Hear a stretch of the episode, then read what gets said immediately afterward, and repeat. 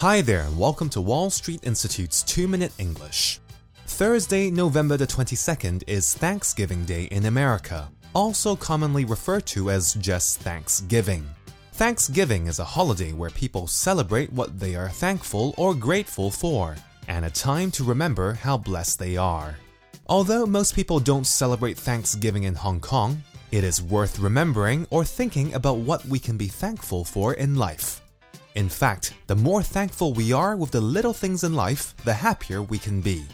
There is an English idiom that goes, be grateful or thankful for small mercies. For example, the thief stole your wallet, but you didn't get hurt. I suppose we should be thankful for small mercies. Let me now tell you a story of why I was thankful last weekend.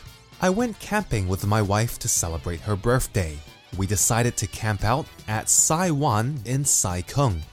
We arrived on a beautiful Saturday afternoon with a bit of sun, cool weather, and pleasant humidity. When night came, we decided to heat up some water to cook noodles. However, the portable gas heater that we brought didn't work. Thankfully, there was a cafe that was still open near the beach, so we managed to eat dinner there.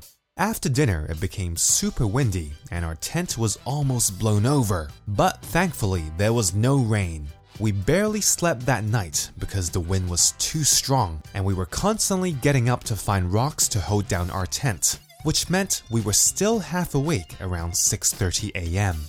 Thankfully, the cafe was open then, so we decided to head over for some breakfast.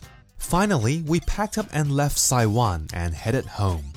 Thankfully, because it was still a Sunday, we both managed to catch up on some sleep. Although it was challenging, we both had an amazing time. So, there you go. Be thankful for small mercies. Well, that's all for this week's 2 Minute English. Bye bye.